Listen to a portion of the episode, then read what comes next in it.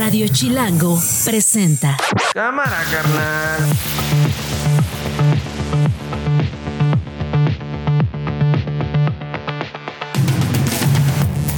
Es el martes, llegó el martes y es 19 de septiembre del 2023. Es la una de la tarde, soy Nacho Lozano y esto no es un noticiero. Así suena el mediodía.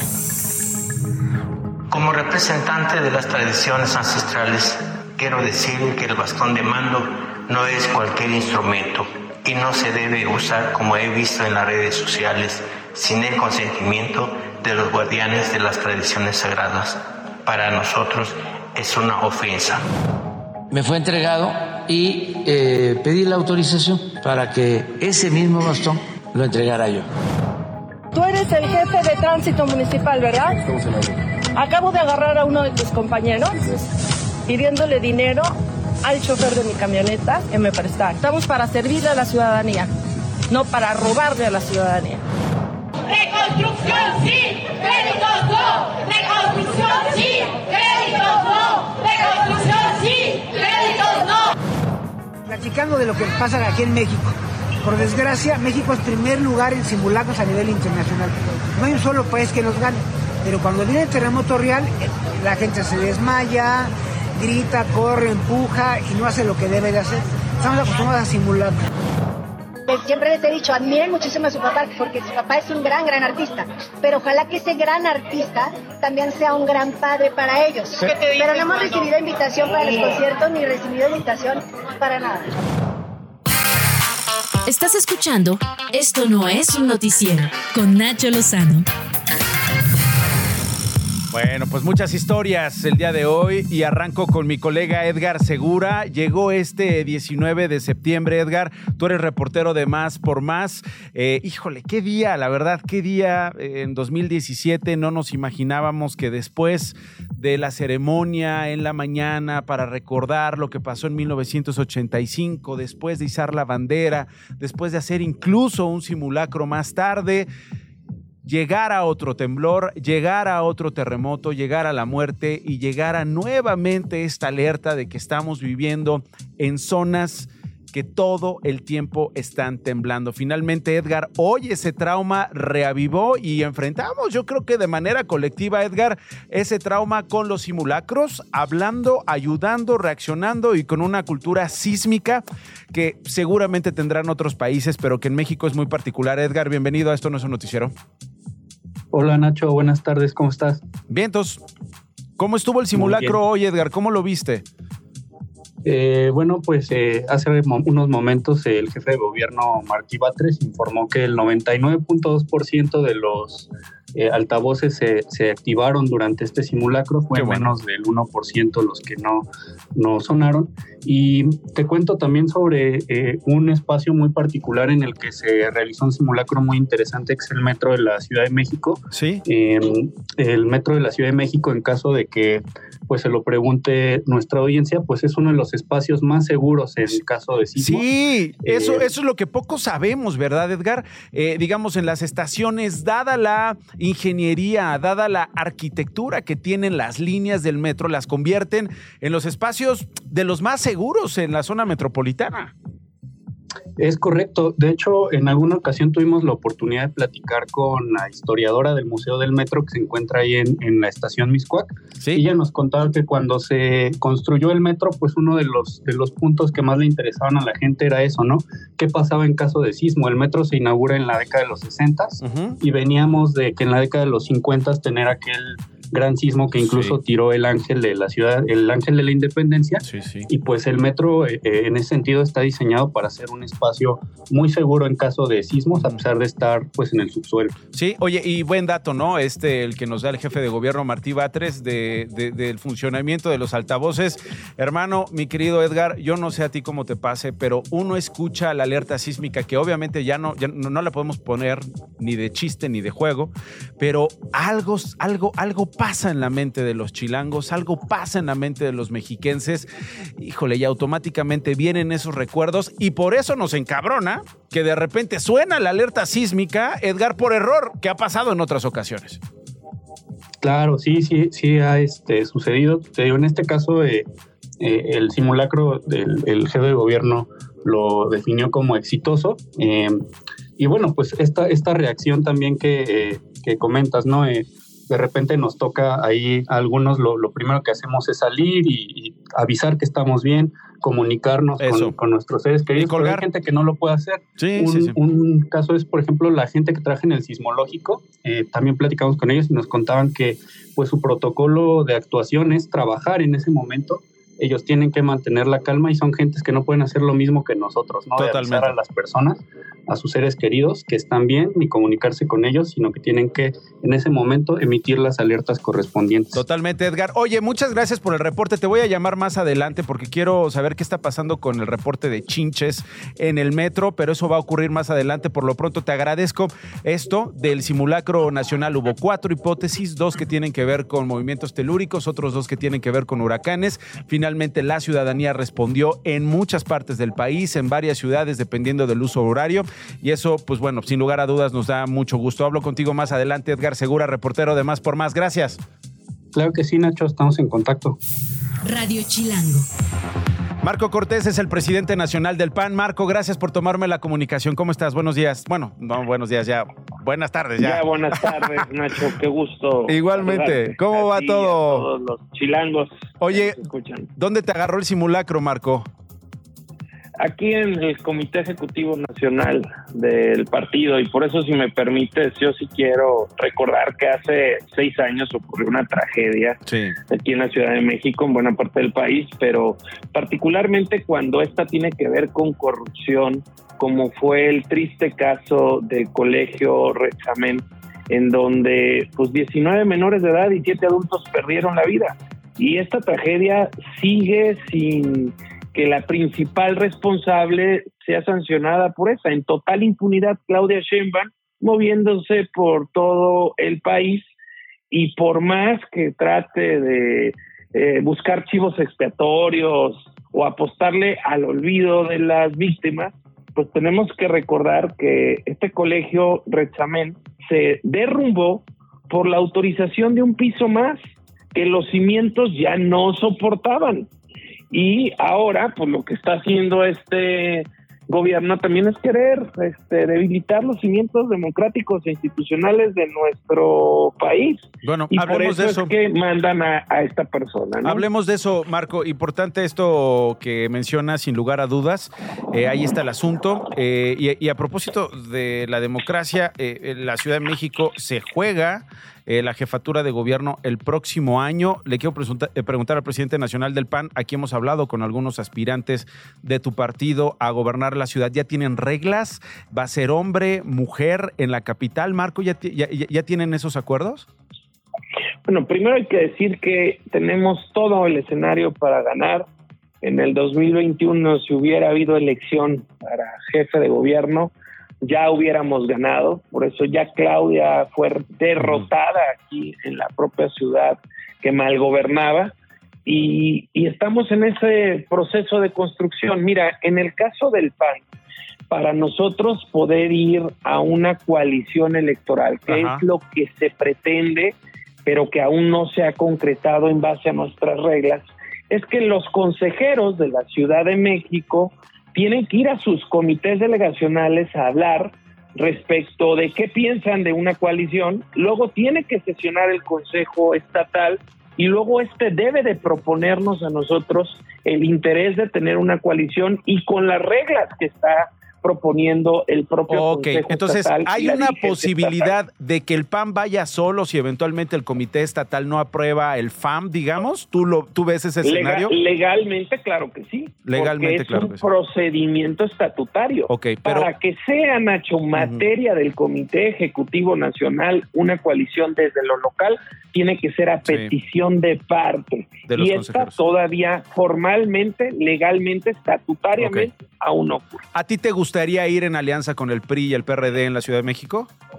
Yo creo que es necesario sumarnos todos los que vemos que las cosas en el país y en Ciudad de México van de mal en peor. Ok, hay varias gubernaturas que también se juegan el próximo año. ¿Qué va a pasar en Guanajuato?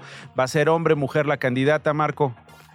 Ahí hemos tomado una determinación como partido, construida también desde lo local, que va a tener Guanajuato una candidata mujer. Mujer. Y por lo tanto habrá la primer gobernadora en la historia de Guanajuato. Esa ya fue una determinación que tomó nuestro Comité Ejecutivo Nacional. Lo que no se ha determinado es si iremos en coalición o iremos solos, porque también es parte del proceso que ya explicaba hace un momento. Eh, reportamos la presencia de los tres líderes de los tres partidos políticos del Frente Amplio por México visitando Nuevo León y siendo directos, duros, muy críticos. Tú lo fuiste, lo mismo eh, Alejandro Moreno, lo mismo Jesús Zambrano. Eh, hoy eh, Samuel García tiene el apoyo del gobernador de Jalisco, Enrique Alfaro, para buscar la candidatura presidencial, lo cual hace pensar que se va solo y no se va a sumar al frente, presidente. Pues mira, ya, ya está saliendo el peine. Todo parece que el gobierno morenista trae muy agarrado, pero muy, muy agarrado al partido de MC por negocios cochupos, corrupción del pues, Segalmex, nada más y nada menos el gran fraude del gobierno de Morena, en donde también ya salpica aparentemente al partido de, de MC en esta llamada estafa lechera. Entonces, para nosotros, para empezar, esto tiene que aclararse y tiene que aclararse a fondo para poder seguir hablando de esa posibilidad. Ok. Eh, por lo pronto sigue la postura del PAN en el Congreso de Nuevo León de no avalar una eventual licencia al gobernador de Nuevo León para buscar la candidatura presidencial, Marco. Lo que nosotros le hemos pedido al gobernador es que ya le dé a los alcaldes lo que por ley les corresponde, las participaciones que les corresponden el presupuesto que se aprobó en el Congreso que le corresponde, porque el, gobernador no está mandándoles, no dinero adicional, hay que ser claros, lo que por ley le corresponde a los alcaldes se los está reteniendo, que ya deje de estarlos persiguiendo, amedrentando a ellos, a su familia, porque es una réplica de lo que ocurre, pero más burda todavía, acá con López Obrador. Son estilos autoritarios, dictatoriales, que buscan controlar, someter, callar a todo aquel que piensa distinto. Mientras eso, no pase... Es lo que no queremos que, ocurra en ninguna parte, menos replicar eso que está ocurriendo allá en Nuevo León, ahora a nivel nacional pues por supuesto que es una locura. O sea, mientras eso no pase, la instrucción a los diputados del PAN en el Congreso de Nuevo León es no avalar nada que tenga que ver, nada que huela a una candidatura presidencial de Samuel García. Él, él estará en su derecho de renunciar a la gubernatura y entonces pues, meterse en donde quiera, ¿no? Pues Yo lo que creo es que lo traen también muy agarrado. Tú sabes que hay señalamientos de Samuel por facturero, por evasión de impuestos de él, de su familia, y eso pues es muy sabido. allá en Nuevo León hay una carpeta en la fiscalía, este, y pues obvio, pues ahí está. O sea, el gobierno morenista lo que no puede controlar somete, este, por la buena o por la mala. En el caso del partido MC parece que es por las dos, por la buena, con negocios, con cochupos, con corrupción, y por la mala, por expedientes a sus diferentes liderazgos. Es el presidente nacional del PAN, Marco Cortés. Gracias, presidente. Un gusto saludarte, Nacho. Igualmente. Un abrazo. 13 con 13. Obviamente llevamos días buscando al gobernador de Nuevo León, llevamos días pidiendo eh, una postura respecto a estos temas como reacción a la visita de los líderes de estos partidos. Eh, hasta ahora no lo hemos conseguido. Ojalá y pronto podamos conversar con el gobernador Samuel García. Queremos tener las voces, la pluralidad Queremos tener la historia completa para contar qué está pasando en Nuevo León con todo esto que hemos estado viendo en las últimas semanas, en los últimos días en particular.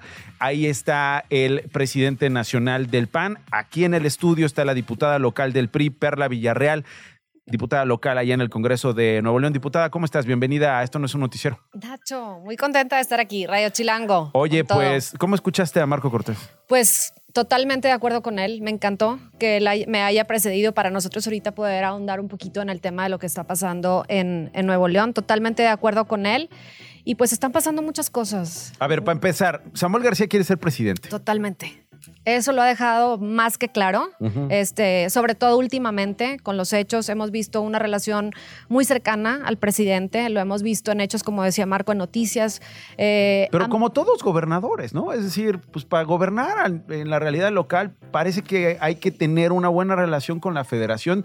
Si no, no te sale el acueducto. Ahorita hablaremos del Ahorita acueducto hablamos del cuchillo, acueducto. pero es que si no, no nos salen los proyectos de infraestructura, los programas sociales que las realidades locales, que los liderazgos locales quieren echar para adelante, ¿no? Claro, pues definitivamente, como dices tú, tiene que haber esa buena conexión con el presidente y siempre lo, lo hemos avalado esa parte. Pero ya cuando involucras otros temas o replicas este, cuestiones que ves en el presidente de la República, como en este caso la persecución política que estamos viviendo en Nuevo León, pues definitivamente no lo avalamos para nada.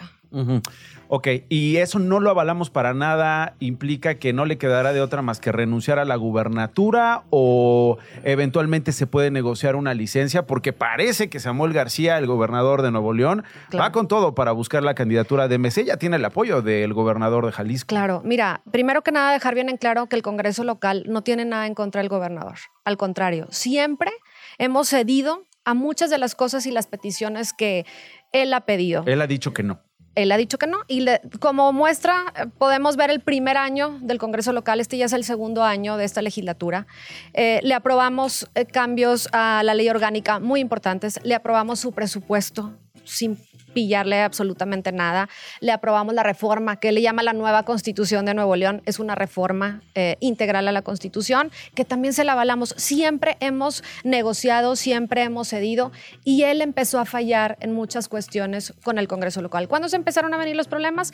Cuando él quería aumentar las tarifas del agua cuando él quería aumentar las tarifas del metro. Oye, en plena sequía querían aumentar las tarifas del agua. ¿Cómo le vamos a dar eso a la gente? ¿Cómo el Congreso local va a aprobar esas barbaridades cuando estás viendo las problemáticas tan graves de movilidad, de inseguridad, de agua que estamos viviendo? Hablando de agua, tuiteó hoy a las 6:33 de la mañana, 5 a.m. madrugando y trabajando sin parar, dice el gobernador de Nuevo León en este tuit. Digan lo que digan los medios, entre paréntesis ruines. Ya llevamos más de la mitad del acueducto Cuchillo 2 lleno. Yo pensé que estaba acabado.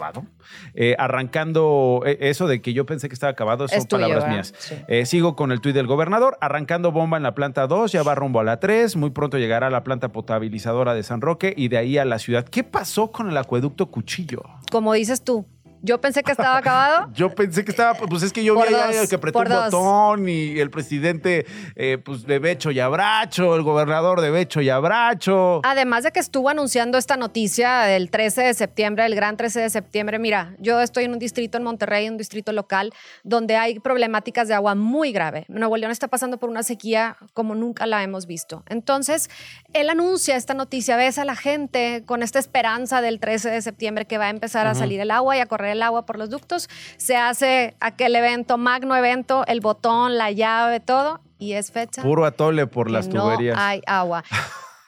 Pudimos ¡No salió pasar. agua! No, por cadereita los tubos ni siquiera están Ah. adentro. No, no está corriendo el agua, la crisis sigue igual. Eh, un medio de comunicación importante local sacó eh, toda esta investigación de mucho tiempo que se dieron a la tarea y donde El deja norte. ver el norte, donde deja ver claramente cómo está realmente la situación. Entonces, es una burla. Ok. Eh, decías, diputada, eh, que estás preocupada, estoy conversando con Perla Villarreal, que estás preocupada por la persecución por parte del Sí. gobernador. O sea, Mira. ¿esa es la acusación directa? Es que así, tal cual, eh, terrorismo político, persecución política le llamaría ¿Hay yo. una denuncia al respecto? Hay muchas denuncias. De mi parte tengo 150 actos de molestia denunciados ante la Fiscalía General. La semana pasada estuve aquí presentando una denuncia en la CNDH. ¿Qué, qué es esto? O sea, ¿cómo, cómo, cómo Te voy a platicar un poquito. Eh, MC llega con seis diputados al Congreso local, ninguno por mayoría, todos por representación proporcional, por ERP. Ahorita tienen 11 diputados. Tú dime, ¿cómo crees que los ha conseguido esos 11 diputados? No sé cómo. Bueno, eh, empezaron hace un año a buscarnos por la buena, le puedo decir entre comillas, ¿cómo? Ofreciéndonos este, cantidades de efectivo muy grandes. ¿A ti te ofrecieron Sí. cantidades de efectivo? ¿Cuánto Sí, te ofrecieron? 20 millones. ¿A Es cambio de qué? de renunciar a mi partido Al PRI. y de irme a MC. Exactamente. Y así como a mí, ¿Quién a te lo muchos. ofreció? Pues gente de él o por intermediarios. Nunca él en sí. ¿Y de esto hay una denuncia? De esto hay denuncia. Claro ¿De que hay parte? denuncia. Hay denuncia de mi parte. Y a su vez, como a mí, a compañeros míos nos ofrecían puestos, en mi caso ¿Lo la denunciaste ante la Fiscalía Local? Exacto, ¿Dónde? Ante la Fiscalía Local. ¿Y qué te dicen? ¿Cómo va esa denuncia? Pues básicamente las que más han avanzado son, eso te- lo que te estoy diciendo fue hace un año aproximadamente, mayo del año pasado. Pero las denuncias más graves empezaron en mi caso, tengo siete meses de una persecución política a la mala, le podemos decir, donde mandan a todo el Estado, todas sus secretarías, Secretaría del Trabajo, Salud, eh, Protección Civil, SAT, WIFE, todas. Y nos mandan a cerrar los negocios de mi esposo, de mis suegros, empiezan por ahí, de mi mamá, con elementos de fuerza civil, amedrentando, me trae, eh, eh, armas largas, privan de la libertad al esposo de mi madre, sus trabajadores, y las excusas son tener una colilla de cigarro en el estacionamiento. Con esas son las excusas que te quieren cerrar y clausurar y te clausuran. ¿Has hablado con el gobernador directamente? Le he escrito, sobre todo cuando empezó la persecución de mi parte, yo quería hablar con él, preguntarle qué estaba pasando, tener una buena y una sana conversación y ver a, qué podíamos llegar por la buena conversando. Me contesta, me dice que claro que sí. Fue cuando vino aquí a promover su libro que presentó en la Ciudad de México hace algunos meses. Eh, me dice que me va a contactar alguien de su oficina, me contactan, pasan dos días, no recibo ninguna noticia, le vuelvo a escribir al secretario y me contesta con los videos en donde yo eh, evidencio la problemática del Estado. Estoy muy metida en la cuestión de la educación, las escuelas públicas que están por los suelos, que es también otra parte de las mentiras. Y me empiezan a reenviar los videos que yo subo en Twitter para, como diciéndome, tú sigues molestándome, tú sigues poniendo mis cosas, no te voy a recibir. Y de ahí ya no recibí absolutamente nada. Bueno, eh, queríamos hablar con, insisto, pues con las partes, ¿no? Claro. Creo que es muy importante lo que pa- está pasando en Nuevo León, debería de interesarnos a todos, eh, por eso buscamos al, a- al presidente nacional del PAN, para eso y para hablar de otras cosas, por eso te recibimos a ti. Eh, diputada, ¿con qué cerrarías? Pues mira, Ojalá y el gobernador Samuel García pronto nos pueda tomar la comunicación, es lo más importante para ver la cumplir réplica, con- claro. con- con Hay la réplica. diputados que han tenido que renunciar por este terrorismo político. Ya van un- uno del PAN y su suplente, que es su hermana. Otra del PRI igualmente, que estuvo en el hospital con un preinfarto por las mismas situaciones. La situación ya está muy crítica. Me encantaría ver, el, el gobernador no ha declarado nada. Todo esto ha salido en el norte toda esta semana. Todas las han, sido Oye, noticias ni en los muy tiempos del PRI. y contundentes. no, bueno, No, no, no. sé, pero tú sabes cómo era también, claro. ¿no? Sí, definitivamente. Es algo nunca antes visto. Ok. ¿Verdad? Eh, déjanos seguir esta historia. ¿Te parece bien, diputada? Claro Y que sí. mantenemos la comunicación. Tú te regresas a, a Nuevo León. Sí. Hablamos por teléfono Claro. y a ver qué pasa. ¿Sale? Gracias. Muchísimas gracias. Es Perla Villarreal, la diputada local del PRI. Esto no es un noticiero. Bueno, nos encontramos con esta historia en redes sociales que es de verdad una joya. Yo quiero presentar a la alcaldesa. Tengo que hacer una pausa, pero no quiero dejarla en la línea esperando. Eh, es la alcaldesa de Texmeluca, Norma Layón, que está con nosotros. Presidenta, gracias por tomarme la comunicación. ¿Cómo está? Buenas tardes. Hola Nacho, buenas tardes. Un saludo muy fuerte a ti y a todo tu auditorio. ¿Por qué vamos a hablar con usted? Por un video que publicó eh, en redes sociales. Básicamente, la alcaldesa se disfraza, se monta en un coche prestado, lo paran o la paran al coche, la paran a ella, lo paran al coche, elementos de tránsito de Texmelucan y, para no hacerles el cuento largo, les piden mordida. Y adentro estaba la alcaldesa grabando todo disfrazada, con una peluca, con lentes negros. Se baja. ¿Qué pasó, oficial? ¿Cómo te llamas? No le responden. Oye, identifícate. No me quiero identificar. ¿Por qué nos paras? No responde nada. Sigue mordiendo. ¿Por qué nos estás mordiendo? Finalmente, eh, finalmente eh, aparece eh, Norma Layón, ya sin peluca, ya sin lentes, diciendo, soy la presidenta municipal de Texmelucan y tú estás cobrando mordida y te tengo grabado. Exactamente. Digamos que lo amarró, alcaldesa. Vamos a escuchar estas escenas al regresar de la pausa y si le parece bien, espéreme un par de minutos y vuelvo con usted para, para decirme en qué va este asunto. ¿Le parece? Sí, claro, con mucho gusto. Muchas gracias. Estás escuchando Esto no es un noticiero con Nacho Lozano. Regresamos. Bueno, ya les decía yo antes de la pausa, saludos a quienes nos oyen en Puebla, en San Martín, Texmelucan, la presidenta municipal, Norma Alayón, realizó una operación encubierta y sorprendió a policías de tránsito pidiendo mordida, pidiendo una mochada a una persona que conducía por las calles del municipio. Norma Alayón compartió este video en redes sociales, grabado el pasado 12 de septiembre, en el que se le ve a bordo de una camioneta con placas de la Ciudad de México y es que la denuncia que la alcaldesa usted había estado recibiendo, presidenta municipal de los ciudadanos, era básicamente nos paran cuando traemos coches de fuera. Sí, así es, y la verdad es lamentable. Eh, tomé esta decisión de pedir una camioneta prestada y desde luego pues caerles en, en el momento preciso, o más bien cayeron ellos en el momento preciso y bueno, pues ya hay suspensiones, ya puse las, las demandas correspondientes en las oficinas del ayuntamiento junto con el chofer, que es prácticamente al que extorsionan. Ajá. Y yo, pues obviamente, como Testigo. evidenciando los hechos. Como evidenciando. A ver, vamos a recordar este momento. Imagínense, por favor, a la presidenta municipal con peluca, que, que yo creo que es con una peluca como de peso pluma, más o menos. Traía también una- unos lentes oscuros la alcaldesa y esto es parte de lo que sucedió. Tú eres el jefe de tránsito municipal, ¿verdad? Acabo de agarrar a uno de tus compañeros pidiéndole dinero al chofer de mi camioneta que me prestara. Estamos para servirle a la ciudadanía, no para robarle a la ciudadanía.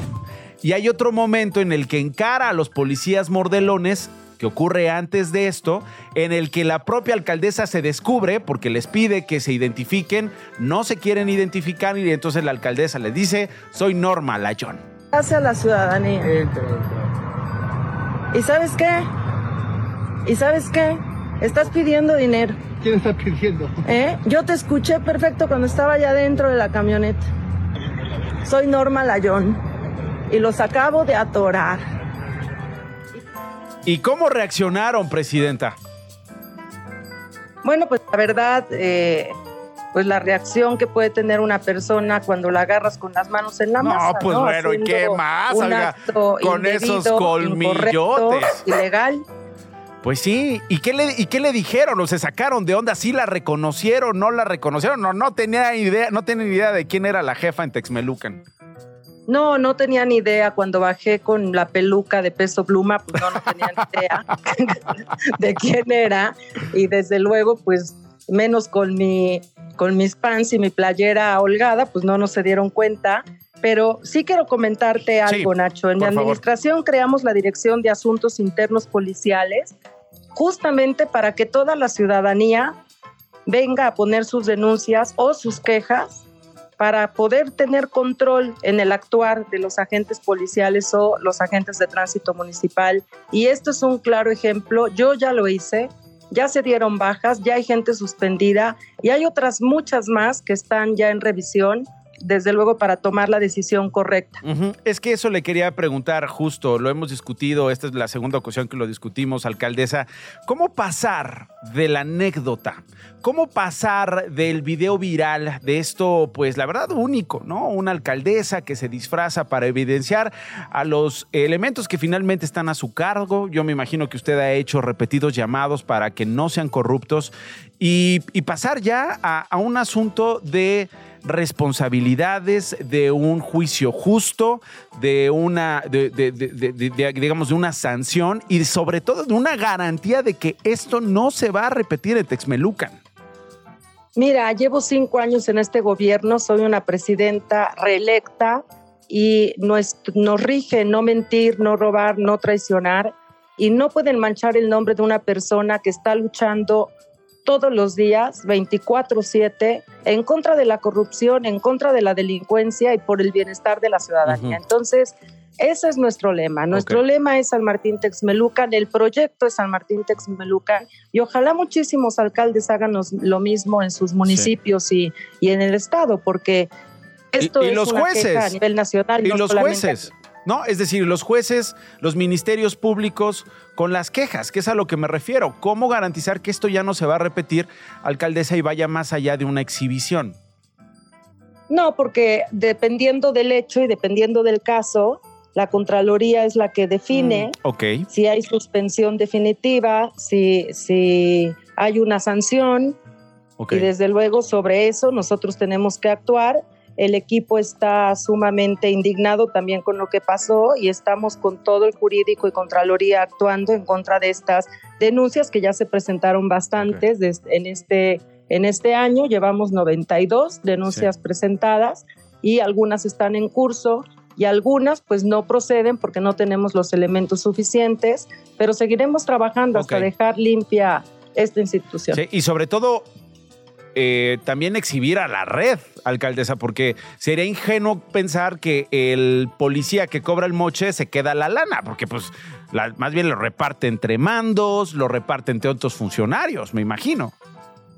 Bueno, debe de ser, eh, son presuntos, nosotros estamos pues haciendo la investigación correcta para llegar hasta el fondo de esto porque no se va a quedar impune y desde luego Ok. la ciudadanía sabe muy bien que cuando yo tomo una decisión de esta soy sumamente firme y además me debo a la ciudadanía, entonces yo no puedo quedar mal o no pueden manchar mi nombre con estos actos de corrupción cuando nosotros nos manejamos de otra manera este siempre, todos los días. Es Norma Layón, la presidenta municipal de Texmelucan en Puebla. Gracias, alcaldesa. Y qué buena idea, A ¿eh? ti, La verdad, qué buena idea. Y vamos a estar pendientes a ver a quién más cacha. Este, pero pues bueno, qué buena idea. Y queremos preguntar este, ahí los motivos y lo que hay detrás de este ejercicio que hizo usted. Eh, y ahí luego présteme la de peso pluma, ¿no? Claro, con mucho gusto. Muy bien. Gracias, alcaldesa. Radio Chilango. Oigan, eh, seguramente ustedes escucharon ahí, ya saben, en, eh, en estos programas, en estas publicaciones que se hacen eh, de la vida privada de artistas, de celebridades, cuando los artistas o las celebridades pues hablan de sus dinámicas familiares. Luis Miguel ha estado en los medios de comunicación en las últimas semanas, básicamente por su gira eh, que está dando a nivel internacional en los últimos años, pues por su vida, ¿no? por la propia polémica que implica ser Luis Miguel en México y en el mundo de habla hispana. Eh, y eh, recientemente la actriz Aracelia Arámbula habló acerca de la relación que tiene con Luis Miguel, que es padre de sus hijos, y sobre todo la eventual o no responsabilidad que Luis Miguel tendría con sus hijos al ser padre de ellos y no dejarle, digamos, eh, la manutención, el desarrollo económico y en muchos aspectos de los niños a la mamá, en este caso a Araceli Arámbula.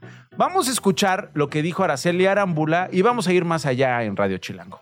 Pues siempre les he dicho, admiren muchísimo a su papá, porque su papá es un gran, gran artista. Pero ojalá que ese gran artista también sea un gran padre para ellos. ¿Qué te dicen Pero no hemos recibido invitación para los conciertos ni recibido invitación para nada. No hemos recibido invitación para los conciertos, no hemos eh, recibido invitación para nada. Pero, a ver, más allá de esto, ¿no?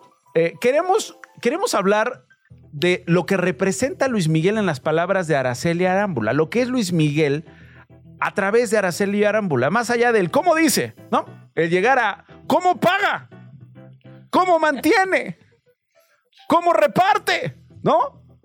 Y está con nosotros Diana Luz Vázquez Ruiz, ella es promotora de la ley Sabina. Diana Luz, gracias por estar con nosotros. ¿Qué tal? Que Yo, yo traes vengo un muy lista. ¿eh? cucarachón. Sí, es el rey cucaracho, aquí lo pueden ver, ¿eh? Para quienes nos están viendo la transmisión por video, están viendo un cucarachón. este, Es que además. el eh, sol que, también eh, eh, eh, Araceli Arámbula popularizó esto del cucarachón, ¿no? Sí, sí es el rey cucaracho. este ¿Por qué es el rey cucaracho? ¿Y qué hay detrás de esta declaración? Que insisto, lo está diciendo una mujer privilegiada, una mujer con, con- con, digamos, con pues, privilegios económicos y de acceso a medios de comunicación. Pero la verdad es que poco hablamos de las millones, porque son millones de mujeres en México que salen adelante, ellas con lo que quieren hacer. Ellas con sus hijos que les absorben la feminidad, les absorben todo lo que una mujer quisiera hacer y se sacrifica por mantenerlos, luego de que el padre de esos menores, El progenitor, yo diría. el progenitor, porque pues no es padre, no llega Sí, a ser padre, eh, el progenitor no le, no le ayuda, no paga, no se hace responsable como mandata la ley. Bueno, pues primero, Nacho, muchísimas gracias por este espacio, por abrir la conversación, no solamente a un asunto de la farándula, sino a un problema social en este país. Quiero decirles que el gobierno mexicano en este sexenio y en el anterior habla de 30 millones de apoyos a jefas de familias y, eso habla pues de, una connotación donde nos categorizan como madres solteras, que a nosotras no nos, no nos gusta, somos mamás autónomas. Un eufemismo, jefas, como si de verdad mandaran, no, las dejamos mandar, y, y nombremos a los, a los padres irresponsables, son 30 millones entonces de padres abandónicos irresponsables en este país. Ah, eso es buen y, punto. y Luis Miguel es uno de estos señores, que a ver, el, el asunto de la condición de privilegio o no, eh, estos señores que car- característicamente son narcisistas, tienen eh, pues algunas eh, formas de conducirse que no tienen empatía con sus hijos e hijas, no tienen ninguna eh, condición social o económica. Los hay desde hombres que pueden tener o no un ingreso menor o mayor, pero que siguen siendo abandónicos. Aquí se trata de una venganza hacia la madre, de una irresponsabilidad, de además de un país donde ir a un juzgado te puedes llevar hasta 10 años o más en Sí, una demanda de pensión alimenticia. Eterna. A ver, eh, varias cosas al principio. Eh, yo decía que, eh, que- que es privilegiada en el sentido de que, pues, todo mundo la grabó en voz y en video y se popularizó, ¿no? Y entonces, hasta cierto punto... que tiene voz y eco en la sociedad, pero que sociedad. representamos a muchísimas millones Exacto. de mexicanas en que esta no lo condición. tienen, ¿no? Que no lo tienen que en no tenemos esta- este eco, pero que estamos haciendo que resuene. Nosotras somos un movimiento ahora que estamos llevando tendederos de deudores alimentarios a todo el país, los exhibimos en las plazas públicas. bueno. Si no los alcanza la justicia, pues a ver si Sí. la vergüenza los alcanza. Sí. Y vamos no tienen a estar- vergüenza, ¿eh? Pues a algunos señores les pesa el estatus social que tienen en una sociedad. Pero cuando ya hay una consecuencia de, oye, no te puedo contratar, no puedes tener un Ah, cargo claro. público, un cargo Cuando público. les pegas en la bolsa. Ya, pero es que no tienen vergüenza. Es que de verdad son sinvergüenzas, Diana. Viven sí, son cínicos. de la, del cinismo. Son cínicos. Y son personajes que ves en todos lados, ¿eh? Los ves en el mercado, en un puesto, los ves en un taxi. En la iglesia. Los ves en la iglesia, los ves en la tele, los ves en el Congreso de la Unión, los ves gobernando, los ves siendo empresarios, Totalmente. los ves impartiendo justicia y no son padres responsables. ¿Qué es la ley Sabina? ¿Por qué se llama la ley Sabina? Sabina es el nombre de mi hija, que ya tiene seis años. Uno, Dios bendito, recibiendo su pensión alimenticia y no por un proceso jurídico, sino a partir de los tendederos de deudores que este señor, el progenitor, pues ya no quería ser exhibido. Y, bueno, eh, a partir de esta lucha de entender estas dinámicas tan revictimizantes en los juzgados, decidimos formar colectivas de mamás en todo el país que nos organizamos para promover un conjunto de leyes que ahora, bueno, parte de ese conjunto de leyes ya se aprobó, que es restringirles el pasaporte, la licencia de conducir. Falta que se cree el Registro Nacional de Deudores Alimentarios y que, bueno, hay un conjunto Eso de es parte reformas de las violencias más. contra las mujeres. No sabemos cómo se llaman ni cuántos son.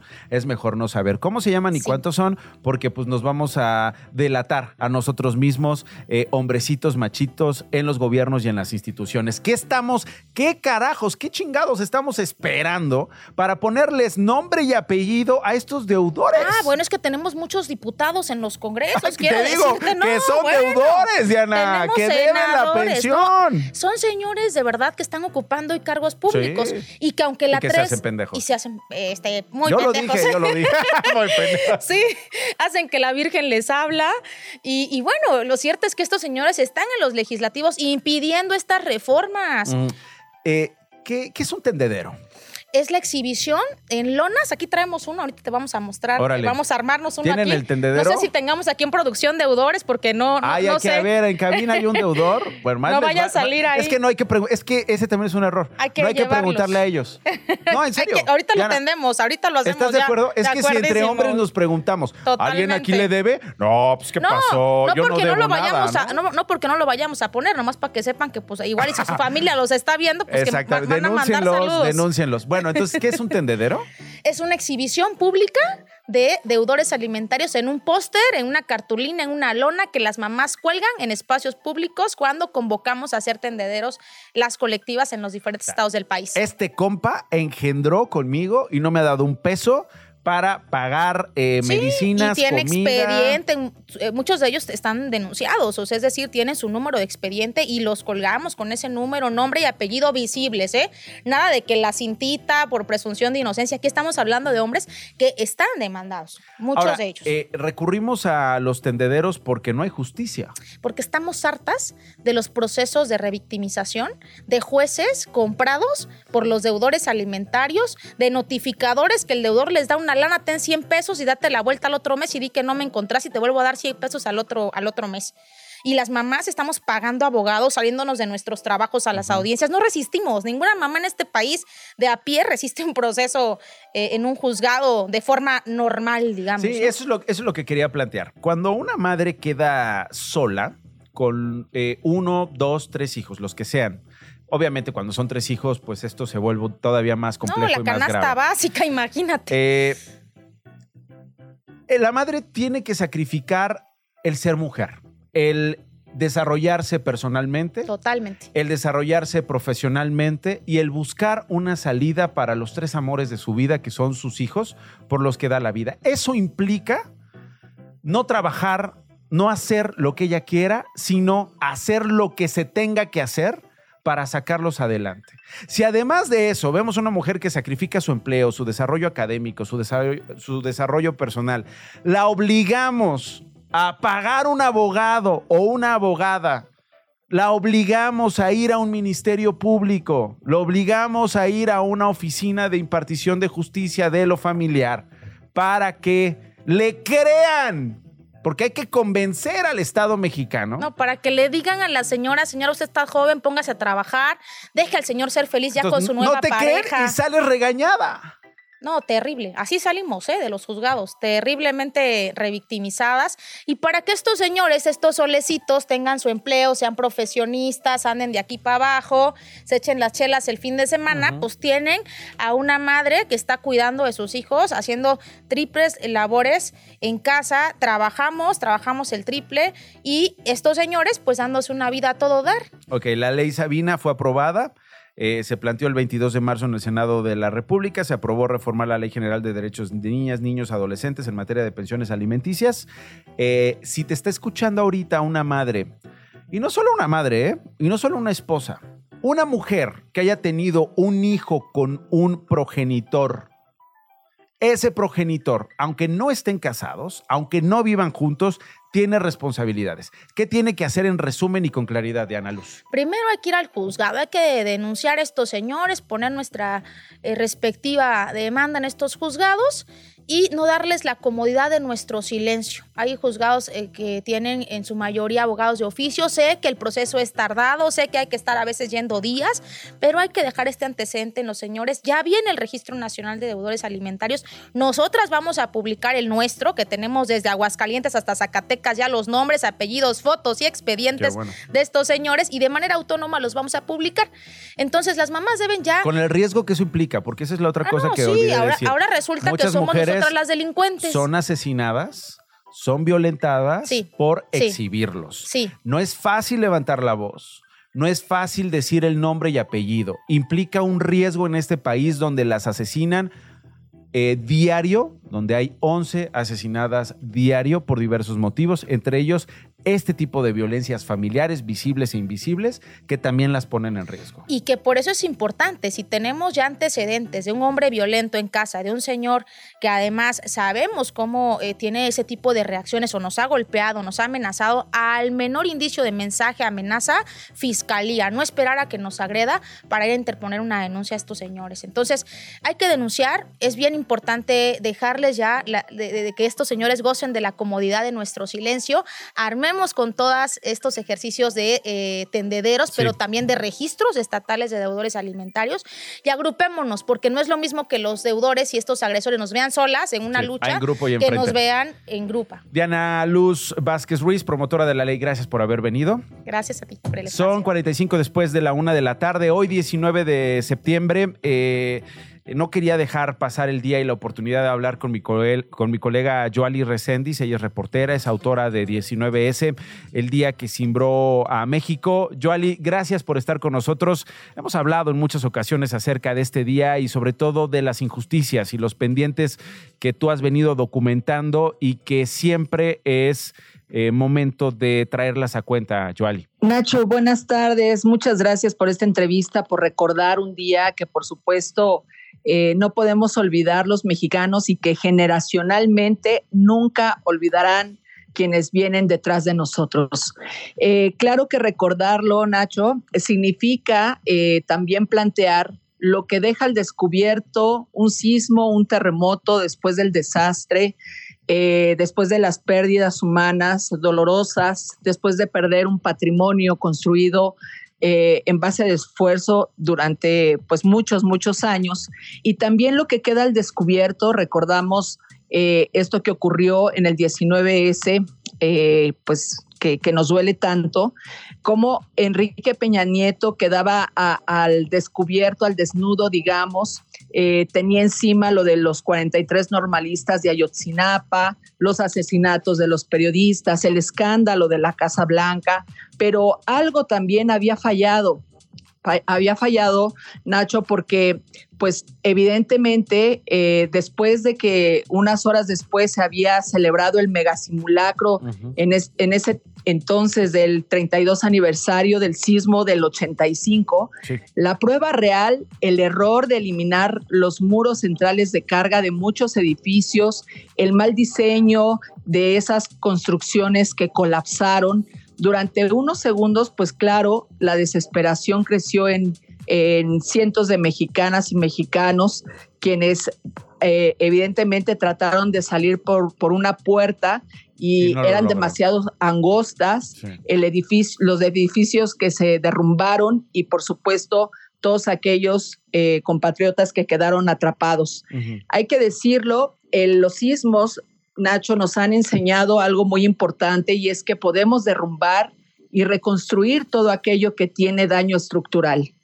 Porque si bien es cierto, las demoliciones nos dejaron un vacío espiritual y material para todos nosotros, para el gobierno deben ser huecos para llenar, oportunidades que ellos en su momento han ido viendo para expropiar terrenos en lugar de edificar estructuras sólidas de vivienda para nosotros los ciudadanos. Totalmente, y, y me parece que el sismo, los sismos que han simbrado a México, nos han, nos han reorientado, Nacho, no sé tú cómo lo veas, nos han reorientado en lo personal o, en lo social, como, como en la posición que tenemos como ciudadanos. Total. Y, y también hay que resaltar la asombrosa resiliencia que tenemos eh, cuando ocurren cosas así, pero, pero a veces yo me pregunto, tiene que pasar una tragedia para que nosotros eh, seamos solidarios, porque bueno, en la tragedia yo me acuerdo las luces de las motos, de los motociclistas servían para alumbrar los escombros,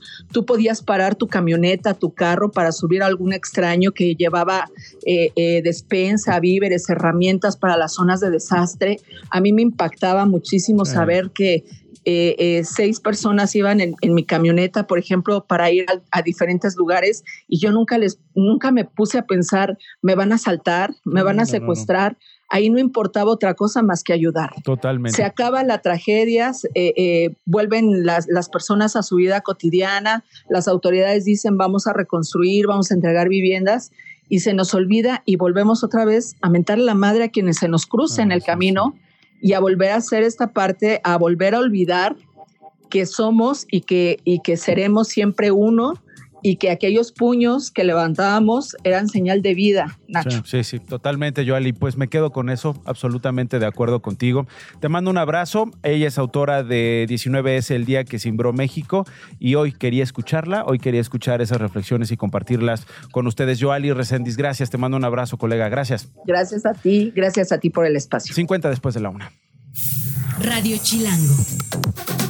Está con nosotros Federico Navarrete. Él es autor, es historiador. Eh, su más reciente libro se llama México Racista, una denuncia. Es editado por Grijalvo de Random House. Federico, gracias por estar con nosotros. Qué gusto conocerte. Hola, es un gusto estar aquí. Gracias por invitarme. Dime qué descubriste en este libro. Digo, qué día para hablar de, de- de este, de este asunto. Eh, hemos estado como una montaña rusa en todo. Este no es un noticiero de arriba abajo, pero no quería de, de verdad dejar pasar la oportunidad de, de recomendar tu libro y de, sobre todo, escuchar de viva voz eh, tus hallazgos, tus denuncias, por decirlo de alguna manera. Bueno, este libro es resultado de muchos años que yo como historiador y como pues, estudioso de la realidad mexicana he dedicado justamente a entender las raíces de las injusticias y de las violencias y de la, pues, de la falta de democracia que nos han aquejado pues siempre y particularmente en los últimos años, ¿no?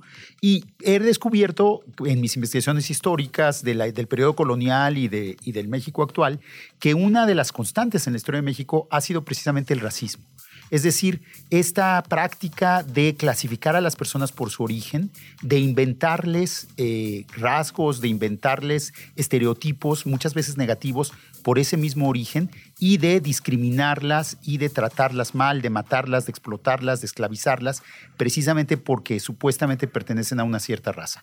En México, pues desde luego fueron primero los indígenas que fueron conquistados, sometidos, despojados de sus tierras y asesinados por los conquistadores, y luego fueron las personas de origen africano que fueron traídas como esclavos y traficadas, como, como, como existe hoy en el presente también el tráfico de personas en la, en la institución del esclavismo, y desde, después de la independencia el racismo también se ha mantenido, porque las personas de cultura más europea, de aspecto físico más blanco, han mantenido una posición de privilegio en la sociedad mexicana, pese a todas las revoluciones que hemos tenido y a todos los cambios, esa posición se ha mantenido y las posiciones, las personas con la piel más oscura, las personas con una cultura indígena, de origen afro o, con, o simplemente morenas, han sido discriminadas, han sido excluidas. Y eso es una realidad que existe en nuestra sociedad desde las propias familias, cuando hacemos la distinción entre los parientes más güeritos y los parientes más morenos e inventamos apodos ofensivos para los más morenos, el indio, el negro, todas estas cosas que se dicen, a las escuelas, a los círculos sociales, a los antros, a la televisión, donde es descarado el racismo, y en general a la vida social. ¿Es posible una deconstrucción para dejar de ser racista en México? Pues yo creo que a nivel individual sí, desde luego. Creo que, por ejemplo, eh, pues deberíamos cuestionarnos todas y todos los mexicanos esta asociación que tenemos entre ser más blanco y tener más éxito. Mm. Pese a que los comerciales de la tele nos la machacan incesantemente y siempre las personas que, que, que son ricas, que salen en la tele, que son exitosas, parecen ser siempre blancas, eso no es cierto. En México hay muchas personas morenas que son ricas y que son exitosas y el color de la piel, en teoría, no debería tener nada que ver con el éxito. Entonces podríamos desmontar esas representaciones. También podríamos cuestionar ese tipo de humor que utilizamos. ¿Por qué nos burlamos de nuestras compañeras y de nuestros compañeros, de nuestros hermanos mismos, de nuestros primos, porque son más morenos? ¿Por qué les hacemos creer que es feo ser moreno? ¿Y por qué, por otro lado, admiramos tanto a las personas rubias simplemente por el hecho de ser rubias y no por los méritos que puedan tener, ¿no? Que no lo dudo que los tengan, pero pues su aspecto físico pues finalmente es una cuestión heredada, ¿no? No es mérito personal. Creo que esas actitudes individuales pues también eh, es importante cambiarlas y se pueden cambiarlas. Eh, cuestionar el humor, cuestionar la discriminación eh, dentro de la familia, en la escuela, en los círculos sociales. Pero creo que también finalmente pues este racismo del que hablo está vinculado con la desigualdad socioeconómica, está vinculado con las oportunidades de educación, con el acceso a la salud, con el acceso a los servicios públicos, a la seguridad misma. Y eso, pues, eso es una cosa que, que no solo es cuestión de, de construcción individual, Totalmente. es una cosa de cambio social y de transformación de México. Claro, políticas públicas y, y responsabilidades y por supuesto también impunidad. Cuando hay una denuncia, cuando hay una queja, cuando hay un señalamiento, que haya un seguimiento, que haya una sanción y una garantía de que eso no va a volver a ocurrirle a esa persona que está acusando esa discriminación o ese racismo. Es Federico Navarrete, es historiador, autor de México Racista, una denuncia, editado por Grijalvo de Random House. ¿Ya está a la venta, Federico? Sí, ya está a la venta. De hecho, esta es una segunda edición del libro. La, la edición original salió en 2017 Ah, y tuvo bastante impacto y de hecho se agotó.